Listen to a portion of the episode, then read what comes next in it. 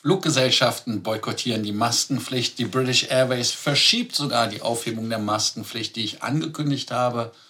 Und Lufthansa First Class Sale als letztes Thema heute.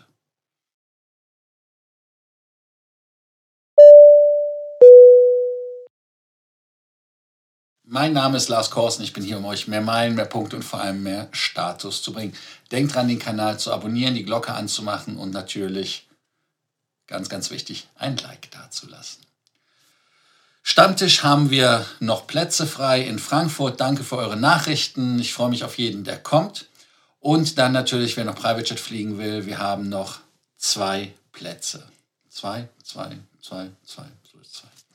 Also auch gerne bei mir melden, wenn ihr Private Jet fliegen wollt, von Frankfurt nach Zürich oder in anderer Richtung. Delta, ITA. Das ist das Thema. Die ITA haben wir ja lange nicht mehr von denen gehört, aber man hat ja bei der Übernahme mit der Lufthansa und der Reederei MSC auf Stillschweigen sich verständigt, hat 90 Tage sich da eine Art äh, Exklusivität zu gesichern lassen. Aber es gab auf der Zielgeraden etwas, sagen wir, Tumult.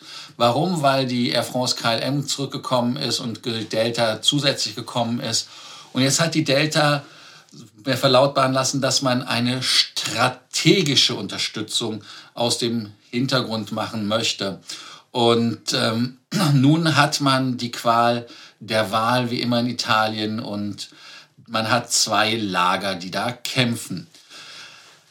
Die Delta möchte sich nicht direkt beteiligen, was die Lufthansa möchte, auch wenn man eine Minderheitsbeteiligung nur angestrebt hat, aber auch eine komplette Übernahme nicht irgendwie ausgeschlossen hat. So hat doch der Delta-Chef Ed Bastian am Dienstag bei Bloomberg in London gesagt, dass man seine, ähm, seine ähm, Partnerschaft strategisch anbietet und vor allem ganz wichtig, was eine potenzielle Investition an, anbelangt, hat Air France KLM die Nase vorn. Naja, da ist ja vielleicht Funst Vater des Gedanken. Also ich weiß es nicht. Ist halt alles Sky-Team, wissen wir ja, wie es ist. Aber wo Rauch ist, ist auch Feuer, wie das so schön heißt. Und die Zeitung aus Italien, La Repubblica, hatten äh, Delta Air France und einen äh, Investor da in irgendeiner Art und Weise bezichtigt, hätte ich fast gesagt. Nein, sie haben nur gesagt, dass es da eine Beteiligung bei der ITA gibt. Und ähm, die ITA soll halt in dem Transatlantic Joint Venture zwischen Delta, Air France, KLM, Virgin Atlantic äh, bleiben und da halt wirklich das Angebot nochmal verbessern. Ja, was soll man noch sagen? Air France KLM war ja schon 2009 mit 25 Prozent an Alitalia äh, beteiligt. Man hatte ähm, 300 irgendwas Millionen Euro da ein, ja, ich nenne das versenkt. Man hat es versenkt, weil man hatte ja schon dann vier Jahre später, 2013, diese Beteiligung einfach, ja, hat man abgeschrieben, hat gesagt, danke, komm, ziehen das von dem Geld ab, was wir eh nicht bekommen. Und Carsten Spohr hat äh, in diesem Monat mit Blick auf die Option gesagt, äh, es kann aber auch wie bei uns bei Brüssel Airlines der Einstieg in eine Mehrheit sein. Also das, was ich eben äh, gesagt hatte. Also nichts Neues eigentlich, außer dass Delta seine Position klar gemacht hat. Ah, nicht nur, dass man jetzt sagt, man will dann nur irgendwie so strategischer Partner sein. Strategisch ist immer so ein bisschen problematisch, weil strategisch kann auch Geld sein, damit ist man dann ein wichtiger Partner.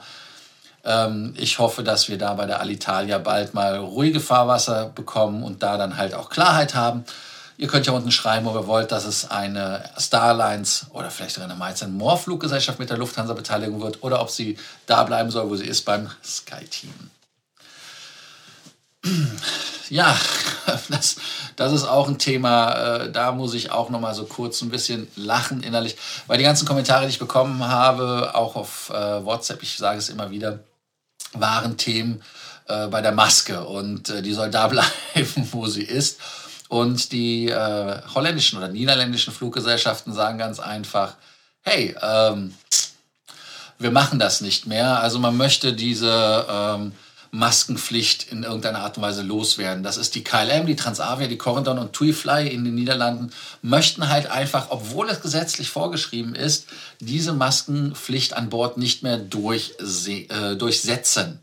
Und ähm, man möchte halt das ab 23. März einfach sagen, vergessen. Und äh, Transavia und TUI, andere Marktbegleiter, auch wenn das nicht die TUI, TUI Fly Netherlands ist, die sagen, das wäre sehr unverantwortlich, ähm, weil man halt einige aggressive Passagiere erwartet. Und ähm, das niederländische Kabinett sagt, dass man die internationalen Vereinbarungen einhalten soll und äh, die ist halt, dass man Gesichtsmasken trägt. Und wenn man der Transavia und der TUI Niederlande glauben kann, ähm, die sagen halt einfach, das ist nicht korrekt und sagt, dass es eigentlich ähm, eine starke Empfehlung sei. Und ähm, Transavia sagt auch, dass sie dagegen, also dass sie da irgendwie eine andere Meinung haben, wenn es um diese Fakten geht mit der Gesichtsmaske, ähm, wenn die verschwinden im öffentlichen Nahverkehr und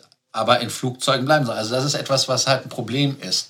Und die TUI Niederlande sagen ganz einfach, die ähm, Passagiere sind immer weniger willing to comply. Also das heißt, sie wollen immer weniger da sich äh, darauf einlassen und sagen, dass äh, die Gesellschaft natürlich ähm, da sich von der Meinung etwas geändert hat.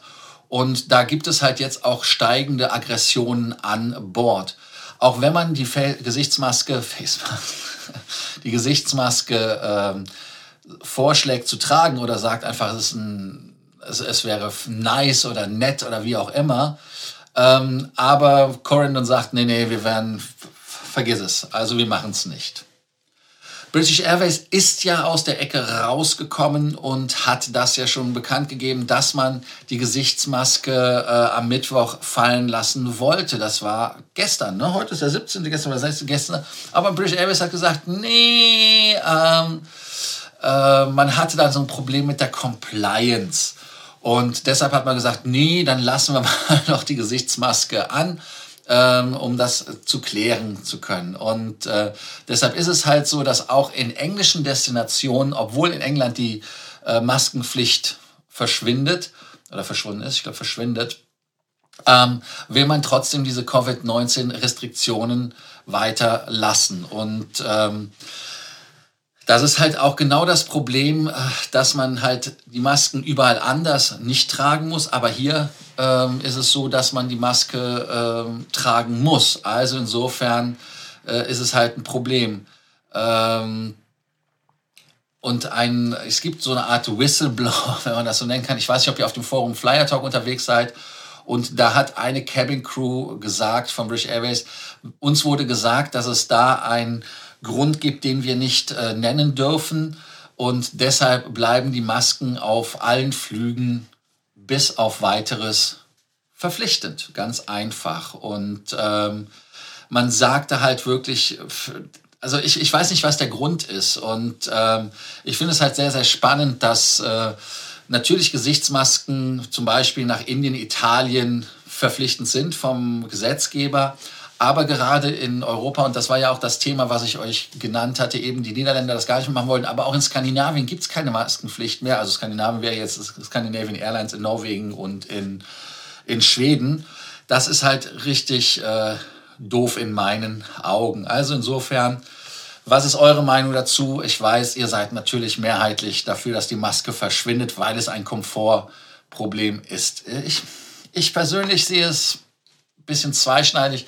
Ich glaube, man kann da einfach sagen, in der Business Class, wo der Mittelplatz frei ist und wenn es beim Boarding und so weiter äh, äh, garantiert werden kann, dann kann die Maske weg. Ich glaube aber in Economy sollte sie einfach bleiben aufgrund der Nähe. Ich weiß, jetzt kommt wieder das Argument mit dem Essen, aber alles hat so seine Vor- und Nachteile. Ein weiterer Nachteil ist in Nigeria zu spüren und zwar da gibt es irgendwie so eine Art ich weiß nicht, man nannte ja früher, Nigeria ist jetzt nicht im Krieg, aber da gab es ja diese Warlords oder Leute, die halt richtig viel Macht hatten und in Russland heißen die Leute ja Oligarchen. Da hat der Chef von Air Peace für alle Fluggesellschaften stellvertretend gesagt, dass man nur noch für drei Tage Sprit hat, ansonsten müssten die Fluggesellschaften in Nigeria, Nigeria schließen. Und ähm, er meinte, das wäre auch keine Drohung, sondern es ist eine Tatsache. Wie kommt das denn dazu? Ganz einfach.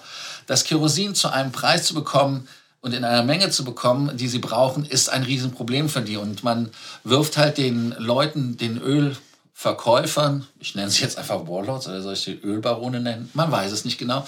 Ähm, dass man diese, den Sprit äh, bewusst einfach da äh, reduziert in der Verfügbarkeit um einfach die Preise hochzubekommen. Und das ist halt in meinen Augen ein Problem. Man hat zwar jetzt enorm höhere Ticketpreise äh, äh im, im Auge, dass man die dann macht, aber wenn man so weitermacht, äh, dann, dann kostet das Ticket halt wesentlich mehr. Also 270 Euro für ein Inlandsticket. Äh, das wären für uns 2700 Euro. Das wäre natürlich krass, oder?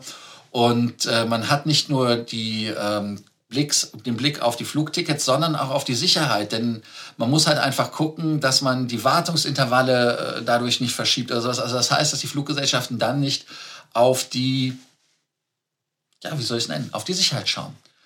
Aber auch hier weiß ich nicht, ob das nur ein Nigeria-Problem ist. So etwas kommt bei uns, glaube ich, nicht vor. Wir merken natürlich schon, dass Spritpreise steigen. Insofern ist das so ein bisschen ein Nigeria-Problem im Besonderen. Aber wir müssen uns trotzdem auch auf höhere Spritpreise einstellen, wie wir ja gestern bei der Emirates mit der YQ gehört haben. Ach, einmal durchatmen, warum? Weil jetzt gibt es das ganz Tolles und zwar Lufthansa First Class. Lufthansa First Class gibt es einen Sale ab Budapest, in dem man ja preiswert, billig oder aber auch günstig, würde ich fast sagen, fliegen kann. Also da gibt es Flüge. Äh, Dubai gibt es so ab 2500 Euro, Bangkok ab 2900 Euro. Und wenn man dann weitere Ziele sich angucken möchte, dann wäre Singapur mit 3400, dann Hongkong ab etwas über 3000, Delhi ab 2700, Bombay ab 2700, Johannesburg ab 2850, Sao Paulo bei 3700 und Buenos Aires mit der Spitze für 4600 Euro. Tarifdetails ganz wichtig. Also man hat mindestens 45 Tage vorher Vorausbuchungspflicht. Mindestaufenthalt sind fünf Tage oder eine Nacht von Samstag auf Sonntag. Maximal darf man drei Monate bleiben. Umbuchung ist kostenlos, aber ihr wisst ja, ganz, ganz wichtig, es ist eine Tarifdifferenz möglich. Das heißt also, wenn euer Tarif nicht mehr verfügbar ist, dann ist es weg. Eine Erstattung kostet 410 Euro und ihr wollt natürlich wissen, wie viele Meilen es gibt. Ganz einfach. Der Zubringer von ähm, Budapest nach Zürich oder, ach, habe ich gar nicht gesagt, es geht natürlich auch Swiss. Ne?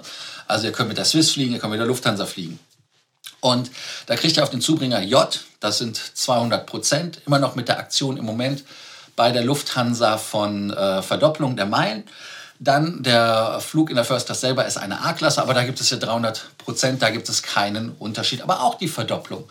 Und damit kann man mit einem Flug zum Beispiel nach Buenos Aires den Senator erfliegen. Ja, ganz genau. Also 4600 Euro in die Hand genommen, Zubringer dazu gebucht. Das kommt, kann man billig machen. Also so für 5000 Euro hättet ihr den Senator dann für zwei Jahre wieder gelten bis 0225. Wer nicht fliegen möchte und den Senator trotzdem haben möchte, kommt auf mich zu. Ich habe da eventuell für euch ein Angebot, das ihr nicht ausschlagen könnt. Danke, dass ihr heute wieder dabei wart bei Frequent Traveler TV und der heutigen Ausgabe von Takeoff. Ausgabe 76, ich weiß nicht, ob euch das aufgefallen ist. Irgendwie bin ich verwirrt. Also heute ist der 76. Tag. Äh, gestern war der 75. Ich bin hier gestern, ich hatte es gestern richtig aufgeschrieben, habe es dann aber wieder geändert, weil ich irgendwie mit dem Zählen nicht durchgekommen ist. Zählen ist für mich schwierig. Alles, was über, über 9 ist, also mit zwei Zahlen, habe ich anscheinend ein Problem. Ich habe den Fehler nicht gefunden, also insofern, wer ihn findet, melden.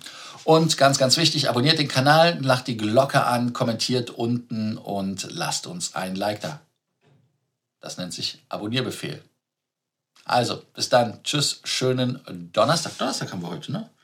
Ja, Donnerstag. Ich muss in meinen Call. Ich habe jetzt gleich wieder einen Senator-Call. Also, bis dann. Ciao.